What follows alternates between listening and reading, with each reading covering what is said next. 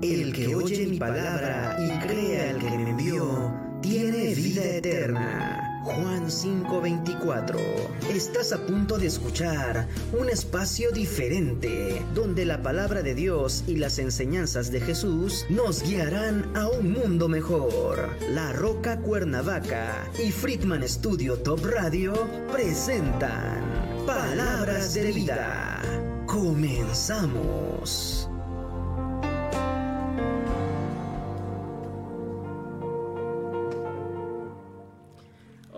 Muy buenos días. Bienvenidos a este programa Palabras de Vida.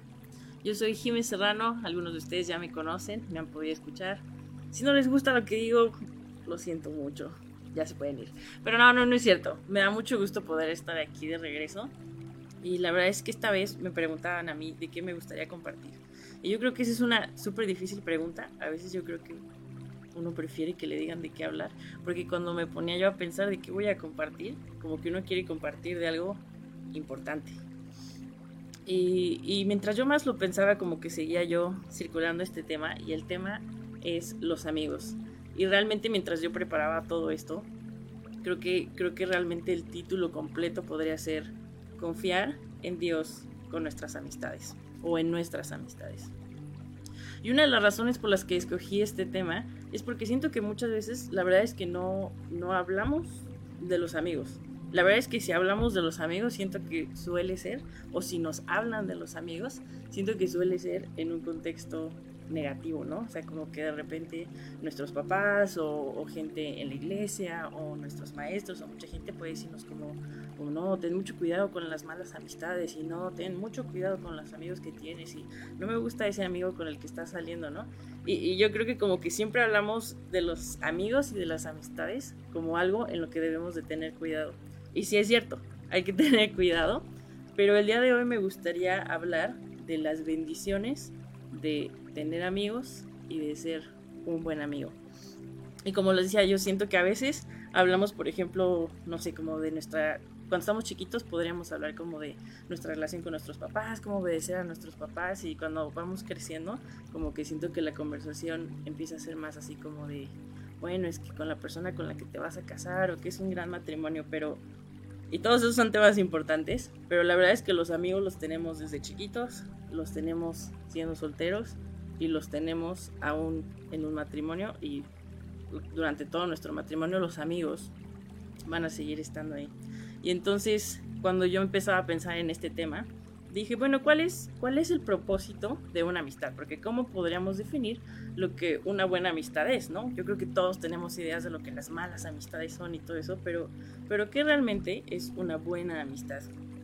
Y creo que eso tiene que ver muchísimo con el propósito de nuestras vidas. ¿Y cuál es realmente el propósito así en cortito de nuestras vidas? Es conocer a Dios, ser conocido por Él y darlo a conocer.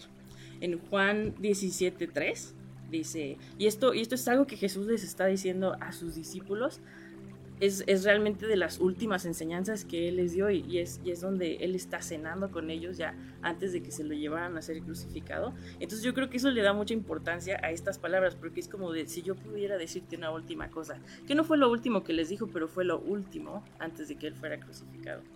Y dice Juan 17.3, y esta es la vida eterna, que te conozcan a ti, el único Dios verdadero, y a Jesucristo, a quien has enviado. Entonces yo creo que eso se puede, se puede resumir, ¿no? ¿Cuál es mi propósito? Mi propósito en esta vida es conocer a Dios, ser conocido por Él. Y cuando me refiero a ser conocido por Él, por supuesto que Dios conoce, nos conoce desde antes de que naciéramos, Él nos formó en el vientre de nuestra mamá. Pero es como abrirnos a ser conocidos por Dios, a estar en esa relación íntima con Él y darlo a conocer a los demás. Si no, fuera importante dar a conocer a Dios, la verdad es que cuando uno decide aceptar a Cristo como su Salvador, decide reconocerse como pecador y ya ese fuera todo el propósito, pues la verdad es que ya nos podremos morir y ir al cielo, ¿no? Porque eso ya sería, pues ya, ya lo conocimos, ya, ya lo recibimos y pues ya nos podemos ir al cielo. Pero seguimos aquí. ¿Y por qué seguimos aquí? Porque tenemos la oportunidad de caminar con Dios en esta tierra y de darlo a conocer. Entonces si yo transportara esto a una amistad, ¿cuál es el propósito de una amistad? Pues el propósito de las amistades es que juntos conozcamos a Dios y que juntos lo podamos dar a conocer. Y eso digo, soy así como de, ah, pues sí, sí, o sea, pues ya sabía, ¿no? Pero la verdad es que son cosas bien padres, porque si yo estoy en una amistad, ¿cómo puedo conocer más a Dios? Yo conozco más a Dios cuando, cuando mis amigos me muestran su amor y yo lo puedo reconocer como un amor padrísimo y decir, Dios es que así me amas tú. O sea, como me está, esta muestra de amor me está, me está reflejando quién eres tú y cuál es tu carácter de amor. También, por ejemplo, si tenemos algún problema o nos está yendo mal en algo y, sentimos la mano de un amigo que está caminando con nosotros, que nos dice, no te preocupes, lo vamos a arreglar o déjame yo te ayudo y vemos qué podemos hacer. Ese es el tema de cargar las cosas juntos, ¿no? De llevar nuestras cargas y así yo puedo conocer más a Dios. ¿Y cómo puedo yo dar a conocer a Dios en esa comunidad de amigos y junto a esa comunidad de amigos? Y es pues siendo un, una vasija de amor hacia mis amigos. Entonces es cuando mis amigos tienen problemas, pues yo los quiero tratar con paciencia como Dios me trata. Cuando ellos necesitan un consejo, tal vez yo no daré los mejores consejos, pero les digo, vamos a orar juntos y pues vamos a buscar un buen consejo juntos, ¿no? Yo creo que esas son las maneras en las que podemos vivir en esas amistades. Entonces, una manera simple de definir qué es una buena amistad, yo lo definiría como es una buena amistad, es, una relación en la que tu mirada apunta hacia Cristo y en la que tú puedes apuntar las miradas de otros hacia Cristo. En Mateo 22, del 36 al 40, los discípulos le están, le están preguntando a Jesús, Maestro, ¿cuál es el gran mandamiento, cuál es el más grande mandamiento en la ley? Y Jesús les dice, Amarás al Señor tu Dios con todo tu corazón y con toda tu alma y con toda tu mente. Este es el primer gran mandamiento. Y el segundo es semejante. Amarás a tu prójimo como a ti mismo. De estos dos mandamientos depende toda la ley y los profetas. Me acuerdo que hace poquito mi papá estaba hablando de este tema y, me gustó mucho cómo lo dijo él, porque él dijo, el primero que todos sabemos es amarás a Dios y el segundo es semejante, o sea, es, es, muy parecido. Y si tú piensas que amar a Dios es importante, entonces el segundo es, es o sea, es, no es lo mismo, pero es muy parecido. Y es el segundo es amarás a tu prójimo como a ti mismo. Y luego la última parte de ese versículo dice, de estos dos mandamientos depende toda la ley y los profetas. Y yo traigo aquí mi Biblia, si ustedes, los que no me están viendo, pues no la podrán ver, ¿verdad? Pero les invito a que en su Biblia es más de la mitad. Es, yo diría, no sé, como unas tres cuartas partes, pero se los voy a enseñar, porque más o menos es casi todo el Antiguo Testamento que se ve así. O sea, este es, este es el Antiguo Testamento, este es el Nuevo Testamento. Y todo esto que ustedes ven aquí, todo eso son la ley y los profetas. Y entonces este versículo nos está diciendo de todo esto, o sea, de que tú ames el uno al otro, depende toda la ley y los profetas, o sea, todo esto, ¿a qué apunta? Apunta a que amemos a Dios y a que amemos a los demás. Entonces, a mí me gustaría tener amistades así, a mí me gustaría tener amistades en las que podamos, en las que alguien apunte mi mirada a Cristo y en las que yo pueda apuntar la mirada de los demás hacia Cristo.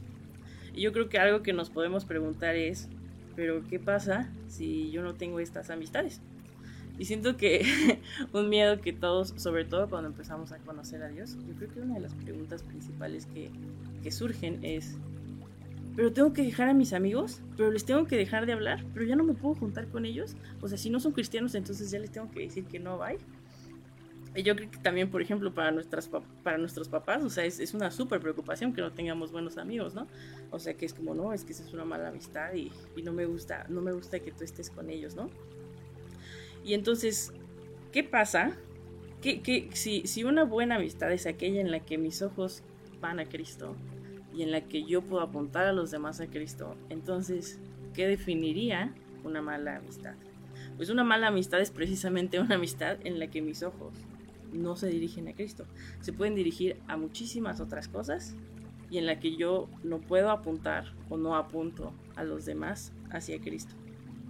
Y yo aquí, yo creo que cuando hablamos de malas amistades todos nos imaginamos, ¿no? Así como de, no, es que si yo tengo un amigo que, es malo, este, no, pues voy a acabar en las drogas y voy a acabar en las adicciones y este, voy a acabar así como horrible, ¿no? En la fiesta y no, no, fue una súper mala influencia para mí. Y si bien esas cosas son ciertas y existen, hay muchas veces en las que las malas amistades no se ven malas y, y no se sienten malas. Y esto lo digo no para que estemos, no le tengamos miedo a la gente, por favor, no. Pero, pero solamente para que podamos empezar a definir qué es lo que buscamos en una amistad.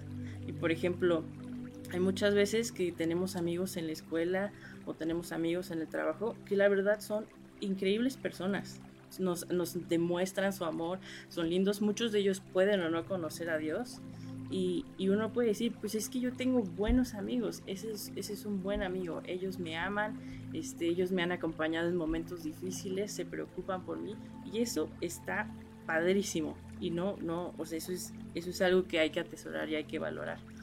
Pero a final de cuentas hay que mantener en mente que si en esa amistad mis ojos no van hacia Cristo, entonces es una buena amistad, pero no me está llevando a lo que últimamente el propósito de mi vida y en lo que yo voy a encontrar más satisfacción va a estar ahí.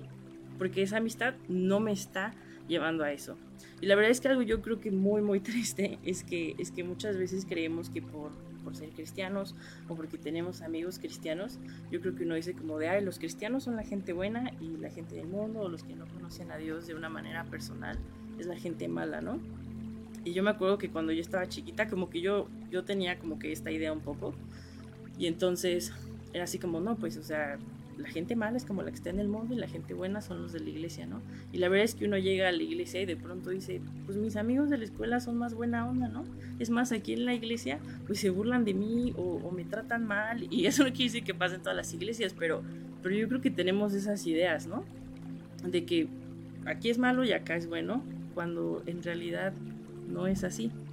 Pero últimamente, ¿cuál es el propósito de esa amistad? El propósito si no está cumpliéndose que nuestra mirada apunte a Cristo, entonces no es, no es una buena amistad. Y yo te preguntaría, en tus amistades, los amigos que tú tienes, ellos te están ayudando en eso o puede ser que sobre todo como jóvenes estemos dentro de esa amistad y lejos de mirar a Cristo, pues estemos viendo a nuestros amigos, tal vez los miremos tanto que la verdad es que queremos ser como ellos. O Tal vez estamos mirando a como todo nuestro círculo que está alrededor en esos amigos y digamos, híjole, es que a mí me gustaría ser como fulanita. A mí me gustaría verme como tal chava y que todos los chavos anden atrás de mí. A mí me gustaría este, poder tener la familia que ellos tienen. O a mí me gustaría tener un Instagram que tenga muchísimos más likes que el de tal persona. Y entonces ahí nuestra mirada deja de irse hacia Cristo y se empieza a volver hacia nuestros propios amigos. Entonces, si realmente, si, si nuestro propósito, les vuelvo a decir, es conocer a Dios, ser conocido por Él y darlo a conocer, pues nuestras amistades son un círculo de influencia enorme, enorme y padrísimo, y ellos nos pueden ayudar o la verdad es que nos pueden alejar. Y volviendo a la pregunta inicial que, yo les había compartido, que es cuando yo creo que a muchos de estos nos empiezan a pasar estas cosas, dices, ¿y tengo que dejar a mis amigos? O sea, ¿ya les tengo que dejar de hablar? ¿O cómo? Y la verdad es que yo les diría, ¿no? Pero de lo que yo me he dado cuenta es que conforme Dios va limpiando nuestra vida y conforme Dios actúa, la verdad es que muchas de esas amistades solitas se empiezan a ir. Y les voy a poner un ejemplo. Por ejemplo, yo me acuerdo que cuando yo estaba en la universidad, y fue un tiempo bien padre en el que empecé a conocer a Dios de una manera mucho más profunda y en la que Él empezó a hablar a mi vida, mis prioridades en la vida empezaron a cambiar. En ese entonces para mí era súper importante eh, ser una persona exitosa, tener una buena carrera, este, ser así como un gran profesionista, ¿no? Entonces la verdad es que yo estaba enfocada a eso y por ende las personas que estaban a mi alrededor y mis amigos eran gente a la que eso le interesaba también. O sea, era gente, gente que yo sentía que me estaba ayudando en ese camino, que me decía, no, si tú échale ganas porque tú vas a poder ser así, ¿no? Y siento que cuando Dios empezó a redefinir ese propósito y para mí ya empezó a dejar de no ser tan importante como mi carrera o, o el ser profesional, sino como el es que yo como que me doy cuenta que cada vez quiero servir más a Dios y como que mi corazón ya no está tanto en eso.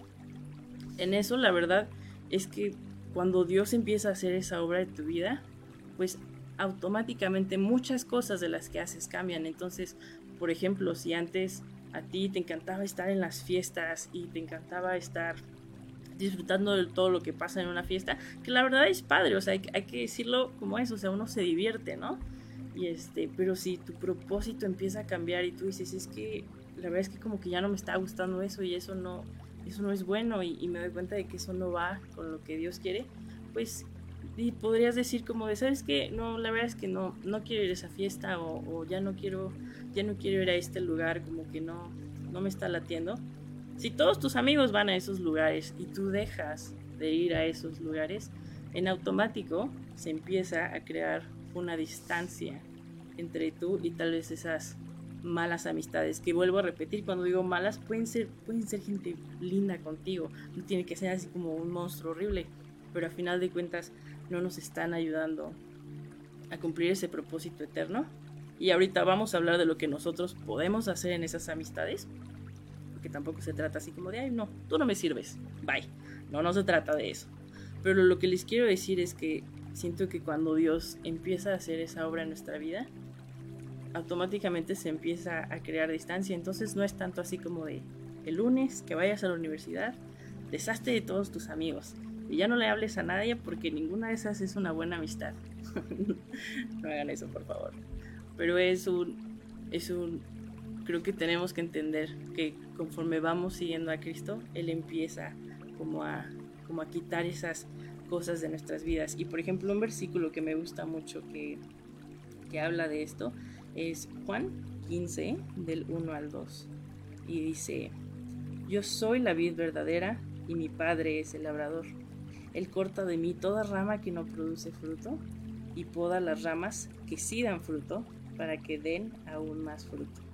Algo que se me hace, híjole, importante y difícil aquí es sobre todo el versículo 2 donde dice, Él corta de mí toda rama que no produce fruto y poda las ramas que sí dan fruto. La verdad es que si lo pensamos, ahorita justo que venía saliendo de mi casa está el jardinero en, nuestra casa y pues está podando árboles y hay un árbol que de hecho están sacando y pues ya se van a deshacer de ese árbol, pero los otros árboles que sí están ahí y que están dando fruto, pues él tiene que llegar y los poda y cuando los poda pues les corta sus ramitas y eso yo no sé si a los árboles le duela, yo creo que no, pero, pero si lo, lo transportamos a nuestra vida, cuando, cuando Dios poda algo en mí, me duele, y, creo que muchas veces podemos pensar en esas o sea, en eso como un castigo, ¿no? Así como de Dios, es que ¿por qué me estás quitando a mis amigos? ¿O por qué me estás quitando esto bueno que yo tengo en la vida? Y muchas veces puede ser que Dios esté de verdad sacando algo de raíz y diga, bye, esto, esto no sirve, lo estoy echando fuera. Pero también es muy, muy probable que si tu vida está dando fruto, entonces Él también va a buscar podar esas ramas y aunque, y aunque tú digas, pero es que yo estoy siguiendo a Dios y, yo creo que estoy haciendo las cosas bien y yo lo quiero servir, ¿y por qué siento que esto me lo están cortando? ¿no? ¿Por qué están alejando a estas personas de mí? A veces darme una recompensa que ellos se puedan quedar, ¿no? Y yo creo que es eso, o sea, cuando estamos dando fruto, Él viene y corta esas partes y puede ser un proceso doloroso. Y yo creo que esto nos lleva a un punto importante, ¿no? ¿Qué, qué pasa ¿Y cómo puedo confiar en Jesús cuando no tengo amigos? Algo, se los repito, de lo que yo me he dado cuenta es que conforme empezamos a caminar con Dios, nuestros propósitos cambian y nuestras amistades como que pues ya no eran lo mismo de antes, ya no se ven iguales. Creo que hay un tiempo de soledad. Y la verdad es que ese es un tiempo súper difícil porque creo que creo que el anhelo de nuestros corazones es poder llenar esa soledad con lo que sea, ¿no?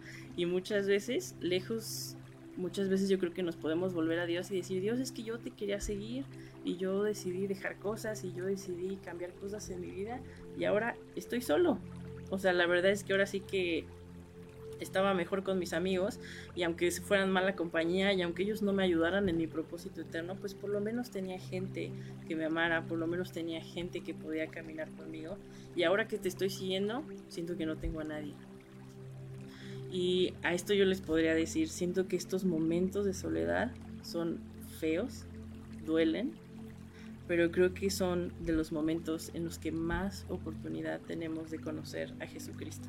Y la verdad es que creo que la gente nos dice esas cosas y nos enojamos, ¿no? Bueno, yo me enojo porque es así como de, ay, no, Jimmy, yo sé que estás pasando por un momento muy difícil, pero qué gran oportunidad de que tú conozcas el amor de Dios. Y tú estás así como de, o sea, así bien padre, ¿no? Entonces no se los quiero decir así, pero tal vez creo que parte de esto es que es un momento difícil y no te vas a sentir mejor. O sea, no, no es así que tú digas, ay, qué padrísima está esto. No, no va a suceder. Pero me gustaría que podamos como redefinir estos momentos de soledad. Y en algo en, en, lo, que yo pensaba, en lo que yo pensaba es, ¿cuántas veces no dice en el Nuevo Testamento que Jesús se apartaba? En, al principio de su ministerio, él, él dice, ¿no? Que él se fue al desierto y que estuvo ahí 40 días. Y digo, obviamente eso fue un tiempo en el que él se apartó y luego regresó. Pero yo creo que es esos momentos en los que nos apartamos y nos vamos al desierto, que el desierto no es un lugar padre, no es un lugar donde haya fruto, no es un lugar donde haya sombra, es yo creo que todo lo contrario, no es un lugar en el que en el que no tenemos comida, sentimos que no hay descanso, no nos gusta estar en el desierto. Y sin embargo, Jesús buscaba apartarse, porque ahí era donde él buscaba al Padre, era donde él podía tener esa comunicación cercana. Y pensando en Jesús en el desierto, la verdad es que me hizo pensar mucho en el pueblo de Israel cuando Dios los saca de Egipto y los lleva al desierto. Y algo que se me hace, se me hace muy curioso es que yo creo que es en el desierto donde como cristianos, si hemos estudiado la Biblia y vemos la historia del pueblo de Israel, yo creo que como cristianos viendo al pueblo de Israel en el desierto, es en donde nos podemos dar cuenta de cómo eran realmente los israelitas, de cómo era realmente su carácter y de cómo era Dios con ellos. Porque, por ejemplo, yo creo que si abrimos nuestras Biblias y no conocemos mucho de la historia de Israel, no conocemos mucho de su contexto, pero supongamos que alguien nos empieza a contar la historia de un pueblo que está trabajando en Egipto y que ha sido esclavo. Yo creo que todos diríamos así como de, no, eso está horrible, ¿no? O sea, tenemos a, un, a unos dictadores, a unos este, abusadores que tienen esclavos en su tierra y no les pagan bien, los matan de hambre, o sea, muy, muy feo, ¿no? Entonces, esa gente tiene que ser liberada, tiene que ser, tiene que ser llevada a un mejor lugar. Y yo creo que tendríamos, o sea, sería una tendencia a ver como a estos dictadores como los malos, como los que están haciendo cosas horribles, y a la gente que está esclavizada, en este caso el pueblo de Israel, como las víctimas, ¿no? O sea, estoy yo aquí en un cautiverio y lo único que yo quiero es poder ir al desierto a adorar a mi Dios. ¿Y qué es lo que pasa en esta historia, no? Que cuando empieza a salir el pueblo de Israel y se van al desierto, Dios empieza, Dios, para empezar, Dios lo sacó de una manera sobrenatural. O sea, las cosas que Él mandó y las plagas y todo eso, que es otra historia y otro día hablaremos de ella, pero lo sacó de una manera sobrenatural. O sea, no había duda de que Dios era un Dios poderoso. Y en el momento en el que lo saca y ellos empiezan a caminar en el desierto y entonces los egipcios se enojan y dicen como no, no, no, no los vamos a dejar ir, vamos a ir por ellos. Dios abre el mar, Dios parte las aguas en dos y ellos pasan. O sea, yo me puedo imaginar, o sea, más bien no me lo puedo imaginar, pero o sea, eso es una de esas cosas que me encantaría como poder volver a ver en la historia. Espero que cuando estemos en el cielo podamos como darle rewind a la película y ver ciertas cosas de esas, porque a mí me encantaría saber qué se sintió ser de esas personas que iban pasando en medio de las aguas. Entonces, este pueblo que Dios acaba de rescatar y que acaba de ver de manera sobrenatural cómo Dios sigue con ellos y los libera, al poco tiempo se empieza a quejar, ¿no? Y dice así como de, es que a mí, a mí no me gusta, Dios les da de comer y dicen, a mí no me gusta esta comida este, híjole, la verdad es que la comida que tenía yo allá en Egipto, en donde, donde estábamos esclavos, estaba muchísimo mejor.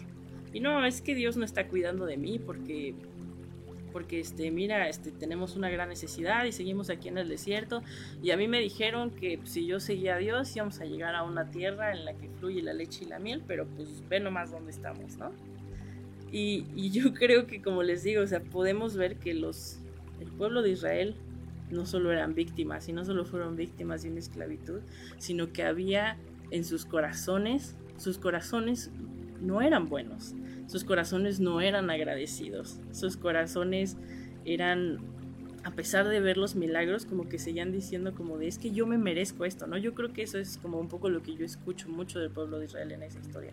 Yo me merezco algo mejor, o sea, sí tú me acabas de rescatar, pero pues yo todavía no estoy en la tierra prometida. Y es yo me merezco, ¿no? Y yo creo que si transportamos eso a nuestras, a, las temporadas en nuestra vida donde no tenemos amigos y donde se puede sentir como un desierto, yo creo que muchos tal vez empezamos a descubrir cosas así acerca de nuestro corazón, ¿no? En el que le decimos a Dios, Dios es que yo me merezco que tú hagas esto. Yo dejé mi trabajo o dejé mi carrera o dejé cosas o dejé anhelos y sueños que yo tenía por seguirte a ti y ahora me encuentro en un desierto. Y en este desierto no hay nada. Y yo tenía la esperanza, yo tenía la idea de que tú me ibas a llevar a una tierra prometida, pero en este desierto, o sea, pues sí, como que ahí de pronto me das cosas, pero está muy feo. Y la verdad es que se los digo así porque yo creo que esos momentos en los que no tenemos amigos y se siente como ese desierto, es en donde podemos aprender a depender en Dios, en lo que si lo tomamos como una oportunidad en la que nos duele, pero lo vemos como una oportunidad, en vez de ser algo que resentir o ser algo así como de ya, ya, ya, ya, me quiero salir del desierto, ya, ya, ya, ya, ya, que Dios me traiga buenos amigos. Y algo padrísimo que hice Deuteronomio Dios 7 al respecto del pueblo de Israel mientras estaba en medio del desierto es que dice, pues el Señor Dios de ustedes los ha bendecido en todo lo que han hecho. Él les ha cuidado cada paso que han dado por este inmenso desierto. En estos 40 años el Señor su Dios los ha acompañado y no les ha faltado nada. ¿Te pueden imaginar que en esos momentos en los que estamos solos, tú empiezas a conocer a Dios no solamente como un Dios lejano o no solamente como un Dios que te pide que hagas cosas o un Dios que te dice que dejes cosas atrás, sino como alguien que está dispuesto a que más bien se quiere entregar a ti, que esas necesidades, que el deseo de tu corazón de ser amado por alguien, de ser conocido por alguien, lo puedes encontrar en él.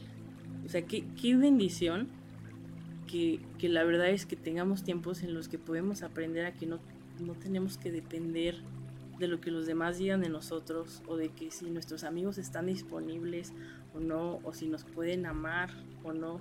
Qué bendición que podamos tener un tiempo en el que la verdad es que no nos quede de otra, porque Dios es el único que está en ese desierto con nosotros. Entonces, yo, la verdad es que mi experiencia fue un poco así, les contaba cuando yo estaba en la universidad y cuando yo empecé a conocer esto de Dios, pues la verdad es que muchas de esas amistades yo nunca fui y les dije, ya no quiero ser tu amigo, pero pues por cómo se fueron dando las cosas, yo ya no salía tanto con ellos, yo ya no estaba tanto en los mismos, en las mismas fiestas, en las mismas reuniones en las que ellos estaban.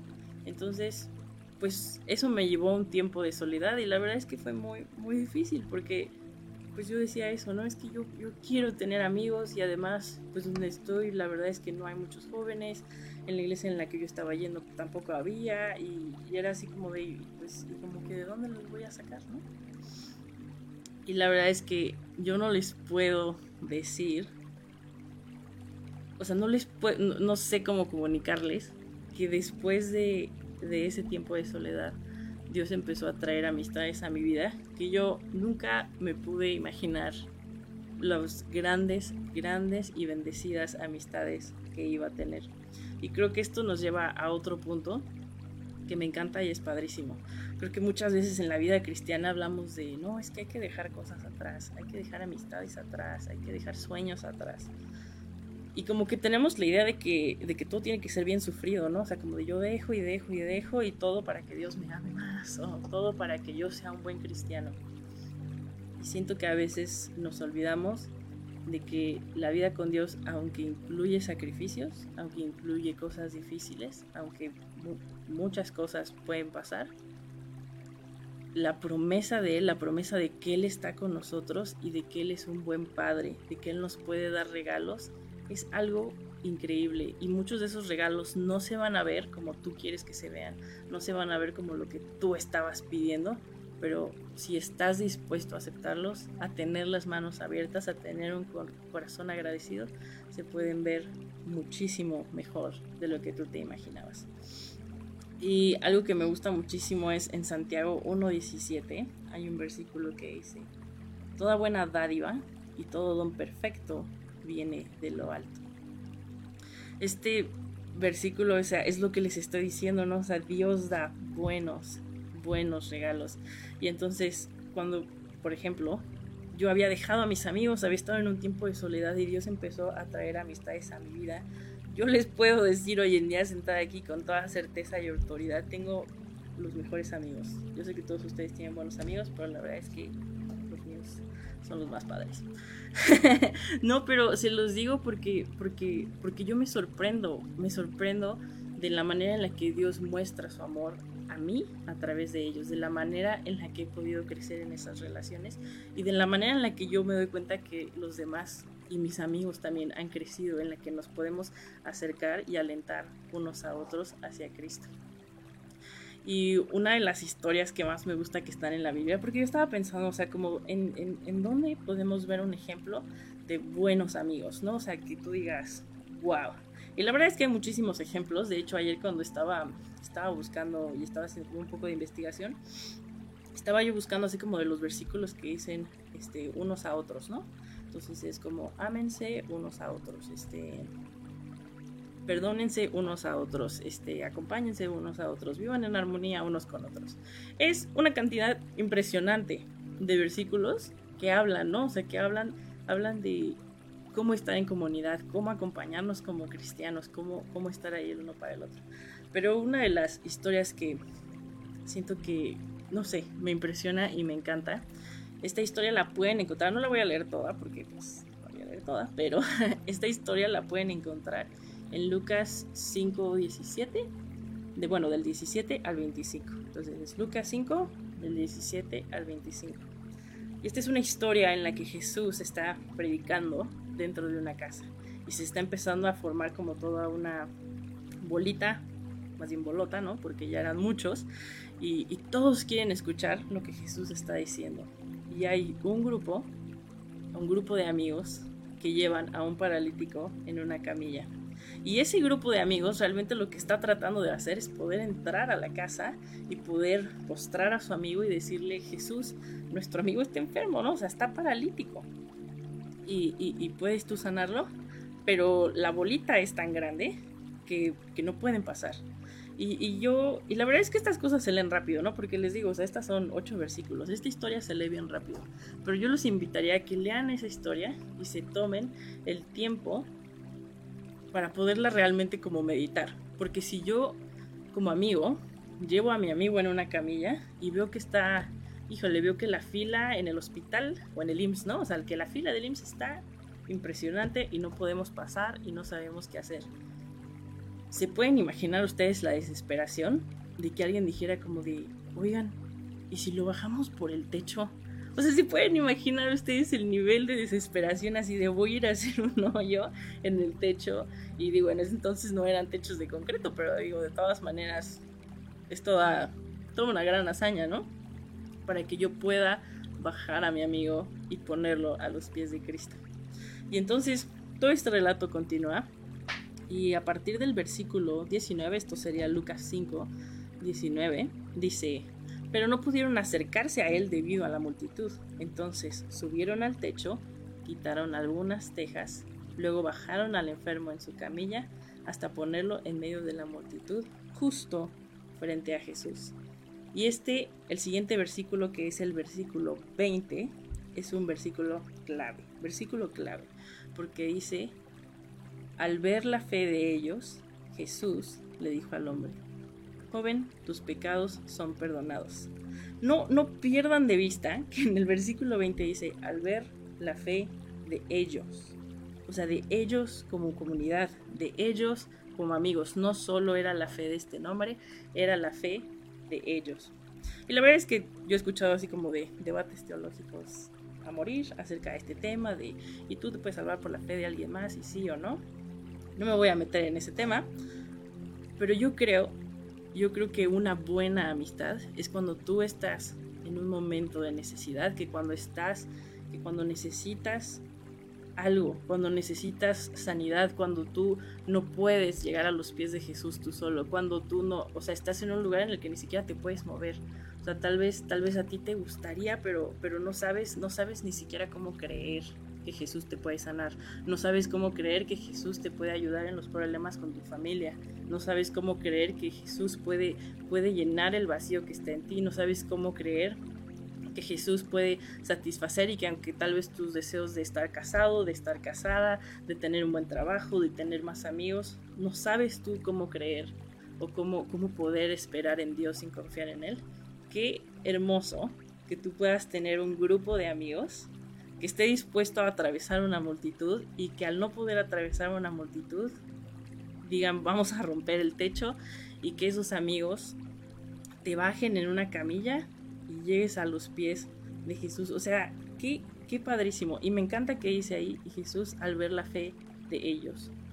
Yo, yo, yo pienso en Jesús y yo pienso en como, o sea, yo pienso en lo que pensó él, ¿no? O sea, como de ver la fe de unos amigos que decían, nuestro amigo no puede venir, pero nosotros te lo traemos a ti. Y creo que esto es, a veces cuando la gente me pide que ore por ellos, la verdad es que no sé, o sea, como que dices, bueno, sí, sí, yo oro por ti, ¿no? Y la verdad es que a veces me digo, bueno, ¿y qué oro, no? O sea, bueno, sí oro por lo que me pidieron y que Dios los cuide o que Dios los sane, pero, pero pues, ¿y qué más, no? Y yo creo que cuando pienso en que esto es lo que yo puedo hacer como un amigo, lo que yo puedo hacer como un amigo, es decir, sabes que me doy cuenta que ahorita tú estás en un lugar en el que, en el que hay cosas de Dios que no, no crees todavía, en el que te está costando trabajo acercarte a Él y dejar cosas atrás, en el que te está costando trabajo creer que Dios puede traer sanidad, todas las cosas que les decía hace rato, déjame, déjame yo te ayudo a que lleguemos a los pies de Cristo, déjame yo te jalo para que podamos llegar a los pies de Cristo. Y a final de cuentas en este, en este relato que continúa, eh, hay mucha, mucha gente que empieza a decirle a Dios esto, bueno, a Dios, a Jesús, es una blasfemia lo que acabas de decir, porque le dijo un joven, tus pecados son perdonados. Y en, los en un versículo más, más abajo, que es, es el 24, es el versículo 24, Jesús dice, así le demostraré que el Hijo del Hombre tiene autoridad en la tierra para perdonar pecados. Entonces Jesús miró al paralítico y dijo, ponte de pie, toma tu camilla y vete a tu casa. Al instante, delante de todos, el hombre se levantó de un salto, tomó su camilla y se fue a su casa alabando a Dios. El asombro se apoderó de todos y quedaron pasmados y alababan a Dios exclamando, hoy hemos visto cosas maravillosas. Yo creo que uno de esos puntos es que nosotros como amigos o nuestros amigos nos pueden llevar a los pies de Cristo, nos pueden decir, ve con Él, Él es el que te puede sanar, Él es el que te puede ayudar. Y a final de cuentas Jesús mira a este hombre y le dice, ponte de pie, toma tu camilla y vete a tu casa. Y, y a final de cuentas yo creo que eso es, híjole, es algo padrísimo, pero también es algo muy difícil, porque era el paralítico quien tenía que caminar, ¿no? Sus amigos no podían caminar por él, sus amigos no, no podían hacerlo recibir el regalo de la sanidad como amigos. Ahora sí que su trabajo terminó cuando ellos lo llevaron a los pies de Cristo y lo dejaron ahí. Y entonces después fue para el amigo, para el paralítico, recibir las palabras de Cristo y decir, yo creo que tú me puedes sanar. Cuando Jesús le dice ponte de pie, está en él el ponerse de pie o no. Yo creo que eso es algo, es algo difícil cuando vivimos o hemos tenido amistades que, que, que pues de alguna manera nosotros queremos llevarlos a los pies de Cristo, hablamos con ellos, lo intentamos, pero a final de cuentas hay amigos y hay gente que, no están listos para pararse, que no quieren, que les cuesta trabajo, que prefieren estar postrados por, muchas otras cosas, ¿no? Pero, pero a, final de cuentas hay una responsabilidad de cada quien, pero como amigos podemos llevarnos unos a los otros a los pies de Cristo. Y realmente uno de los últimos puntos que quisiera tocar, la verdad es que de esto era de lo que más ganas tiene que hablar, pero pero se me hacía importante hablar de todo este contexto de las amistades. Y una de las cosas que yo más quería hablar es, hace rato, veíamos, ¿no? El propósito de mi vida es conocer a Dios y ser conocido por Él. Y por ende, el propósito de mis amistades o una buena amistad es cuando yo puedo apuntar, no, los, mis ojos son apuntados hacia Cristo, cuando yo apunto a los demás hacia Cristo.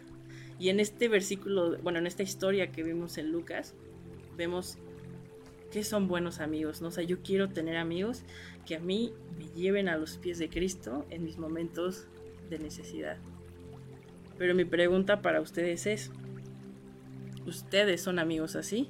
Recuerden que no solo se trata de que en una amistad, o sea, de que yo conozca a Dios, de que yo reciba amor, de que mis ojos vean a Cristo. También se trata de que yo ayude a los que están a mi alrededor a que vean a Cristo. Y cuando estamos hablando de estas cosas, siento que uno de los primeros pensamientos que se nos puede venir es como de, bueno, si yo tengo que apuntar los ojos de los demás hacia Cristo, pues eso quiere decir que les tengo que predicar la palabra todo el tiempo, o obviamente sí, bueno, entonces la próxima vez que venga un amigo y me pida algún consejo, pues luego, luego le voy a decir, vamos a orar juntos, ¿no? Para que tu mirada sea dirigida hacia Cristo. Y todas esas cosas son ciertas y todas esas cosas son buenas. Pero me parece que hay muchas veces en las que nosotros podemos hacer muchas cosas buenas, cosas que se ven bien en nuestro y que apuntan aparentemente la mirada de nuestros amigos hacia Cristo, pero en realidad los estamos apuntando hacia nosotros. Y yo me acuerdo que, que mientras yo crecía y tenía mis diversas amistades, había, había ciertas amistades en las que yo me daba cuenta que yo les quería caer súper bien, o sea, lo que ellos pensaran de mí, y muchas veces eran buenas amistades, déjenme, se los digo, o sea, hubo, hubo muchas buenas amistades y gente cristiana, gente que amaba a Dios, y en las que yo me daba cuenta de que, de que yo quería ser muy importante para esas personas. Y entonces, como yo estaba en un círculo cristiano, pues yo les podía decir como de, ay, déjame orar por ti, o déjame leer contigo la palabra o déjame te sirvo, cómo te puedo ayudar. Y aunque esas son todas esas cosas son buenas, yo me daba cuenta que el anhelo de mi corazón era que esas personas me amaran a mí, que esas personas pensaran que yo era especial, que, que, ellos, que ellos no me dejaran solo, que vieran algo en mí que les hiciera estar conmigo. Y creo que una de las palabras o, preguntas que podríamos contestar con esto, o cómo sabemos cuáles son los síntomas de tener un corazón en el que lejos de apuntar a los demás hacia Cristo, los estemos apuntando hacia nosotros. Y una de las principales preguntas que a mí me gustaría hacerles para que podamos examinarnos como amigos, cómo estamos siendo como amigos, es, ¿puedes sostener tus amistades con las manos abiertas? Y el sostener tus amistades con las manos abiertas es de verdad poderlas tener abiertas y decir, Señor, tú me las diste. Tú me las diste. Me las puedes quitar, se pueden ir, pueden ser diferentes, pueden no ser lo que yo esperaba, pero tú me las diste. Estoy agradecido por ellas, pero tú me las diste. Y algunas de las preguntas que siento que, que pueden ayudarnos a evidenciar si realmente estamos sosteniendo nuestras amistades con manos abiertas y con un deseo de que vean a Cristo y no a nosotros, es por ejemplo cuando queremos ser la persona más especial o querida por alguien. La verdad es que esto se oye súper de secundaria, pero no se hagan. A todos nos pasa y nos sigue pasando. Yo creo que cuando tienes un mejor amigo o una mejor amiga, tienes una relación padrísima con ella y de pronto, no sé, tu amigo este, tu querido amigo, eran súper mejores amigos desde la escuela, se va, tiene un nuevo trabajo y te empieza a hablar de alguien, te empieza a decir, ay, es que tal persona en el trabajo me empezó a decir y voy a salir con tal persona y voy a hacer esto con tal persona. Yo creo que a todos nos ha pasado que empezamos así como a, mm, este, yo soy el más importante, o sea, como de por qué estás con esa persona que no soy yo, básicamente, ¿no? O sea, yo tengo que ser la persona más importante. Otro de los puntos que tengo aquí es cuando no le doy la libertad a mis amigos de seguir el llamado de Dios en sus vidas. Vuelvo a repetir, como, como cristianos podemos hablar muy bonito, podemos hacer cosas muy padres, pero es, le estoy dando a mis amigos la libertad de seguir el llamado de Dios a sus vidas. Muchas veces el llamado de nuestros amigos va a significar que pasen menos tiempo con nosotros. Muchas veces el llamado va a significar que ellos tengan que tener prioridades distintas, que estén alrededor de personas distintas. Y por ejemplo, yo siento que esto nos, nos, pasa mucho y la verdad es que no lo hablamos y hay que hablar de esas cosas. Pero por ejemplo, cuando, en mi caso, ¿no? Si yo tengo una amiga súper cercana y mi amiga empieza a conocer a un chavo y se empieza a enamorar y finalmente se casan y se van. Híjole, la verdad es que yo como amiga puedo estar contenta, obviamente, o sea, qué padre que se vayan a casar y todo eso, pero creo que sí hay un duelo y siento que sí hay un, vacío en nuestro corazón que se hace cuando dices, es que esa era mi persona, ¿no? O sea, no, no románticamente, pero decir es que, pues antes hablábamos bien seguido y ahora ya no podemos hablar tanto. Y, antes podíamos pasar muchísimo tiempo y nos contábamos todos y pues ahora ese es el lugar de, su marido y pues ahora su tiempo se va en eso, ¿no? Y, y, todos estos puntos, y voy a hablar más de eso ahorita al final, que ya me estoy pasando. Bueno, no me estoy pasando todavía, pero me tengo que apurar. Eso es todo. Pero no se trata de que nos condenemos por sentir estas cosas. Ahorita les voy a decir por qué, pero, pero no se trata de condenarnos. Pero creo que tenemos que examinar en dónde está nuestro corazón en estas relaciones. La siguiente, la siguiente como pregunta que nos podemos hacer o o cómo, cuáles son los síntomas de esto, es cuando tratamos de comprar la amistad de alguien para no quedarnos solos. Eso es algo durísimo, porque siento que muchos de nosotros sabemos cómo ser buenos amigos, o sea, sabemos cómo caerle bien a la gente, ¿no? Para muchos será como de, ay, es que si les llevo donas a mis amigos todos los viernes al estudio bíblico, pues la verdad es que voy a ser popular y me van a querer porque yo soy el que lleva las donas, ¿no? O, y, podemos encontrar muchas maneras de comprar la amistad de alguien, ¿no? O sea, de hacerte necesario. Es que, bueno, si ellos me necesitan, si, si a ellos les gusta lo que yo tengo que para dar, lo que yo tengo para dar, entonces no me van a dejar solos. Y el siguiente punto que tengo para esto es cuando intentamos llenar un vacío que solo Dios puede llenar a través de una amistad. Yo recuerdo que cuando estaba chiquita, yo soy hija única, y la verdad es que para mí siempre fue uno de los más grandes anhelos y deseos de mi corazón poder tener este, hermanos.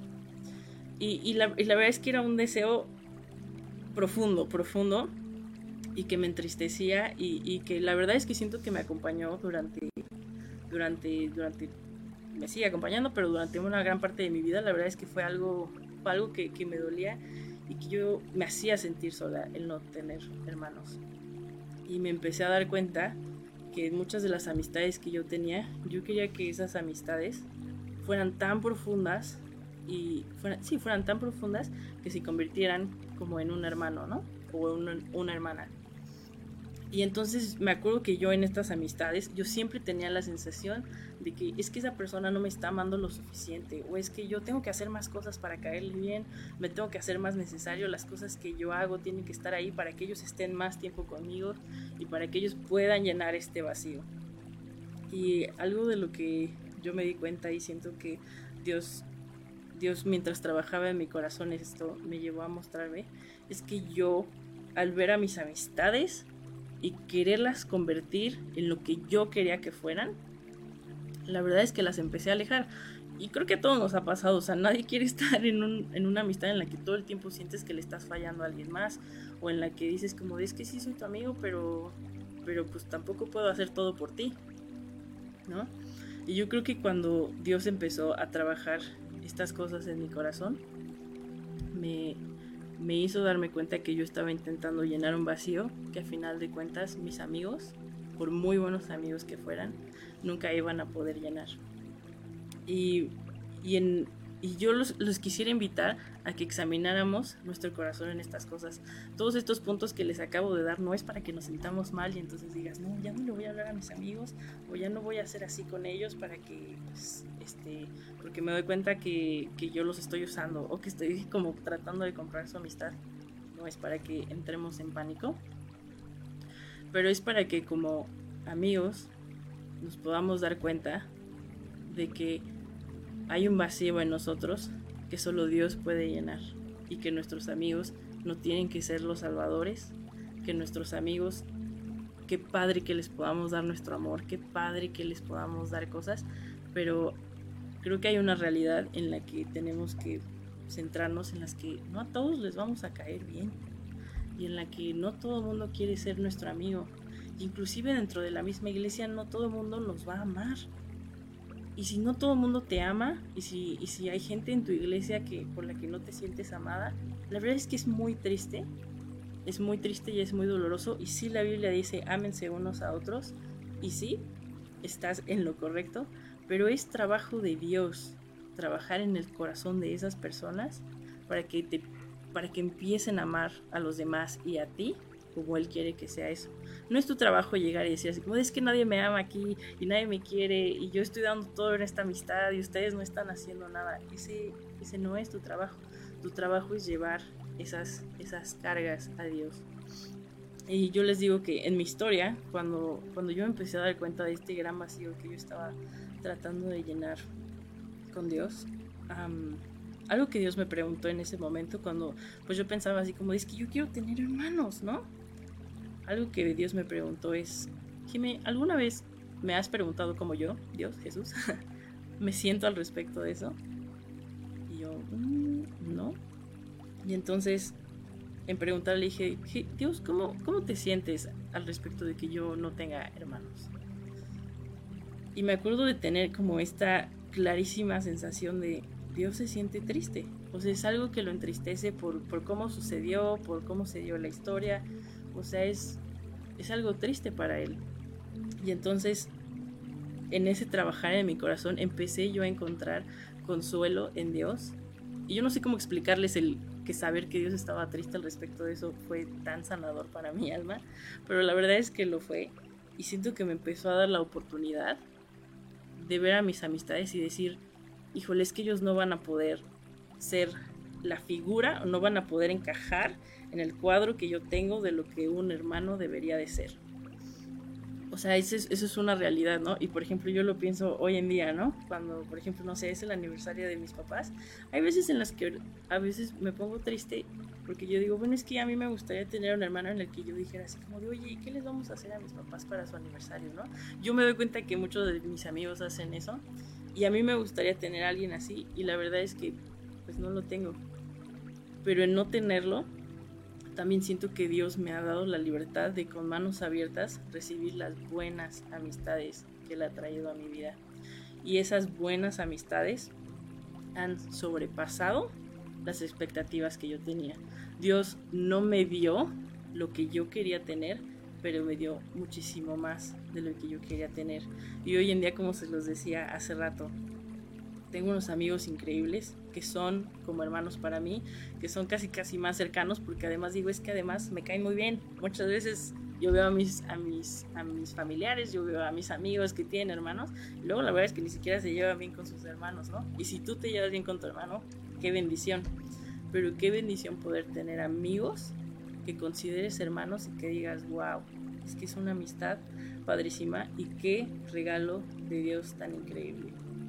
Y entonces realmente ya para, para despedirme y dejarlos que se vayan, eh, quisiera tal vez dejarlos como con la reflexión de las amistades son un regalo de Dios maravilloso que podemos recibir con gratitud, que podemos recibir con anhelo y creo que los invito a que examinemos qué tipo de amigos estamos siendo, si estamos poniendo expectativas que no deberían de estar ahí, si solamente nos interesa que nos amen a nosotros o, si de verdad estamos dispuestos a encontrar nuestra satisfacción, a encontrar nuestro valor como personas en Dios y solo recibir lo que Él tiene para nosotros a través de esas amistades. Yo los invito a que, a que conozcamos a Dios en ese aspecto, en el que nos demos cuenta de que Él puede suplir nuestras necesidades y en las que no siempre nos va a dar la amistad con la persona que nosotros queremos o en la forma en la que nosotros queremos, pero si estamos dispuestos a recibir sus buenos regalos, Él nos puede dar mucho más de lo que nosotros esperábamos. Les mando un abrazo, les mando un saludo. Si tienen comentarios, pueden dejarlos en Facebook, se los contesto al ratito. Si no, pues no los dejen. Pero muchas gracias por habernos acompañado y espero poderlos volver a ver pronto.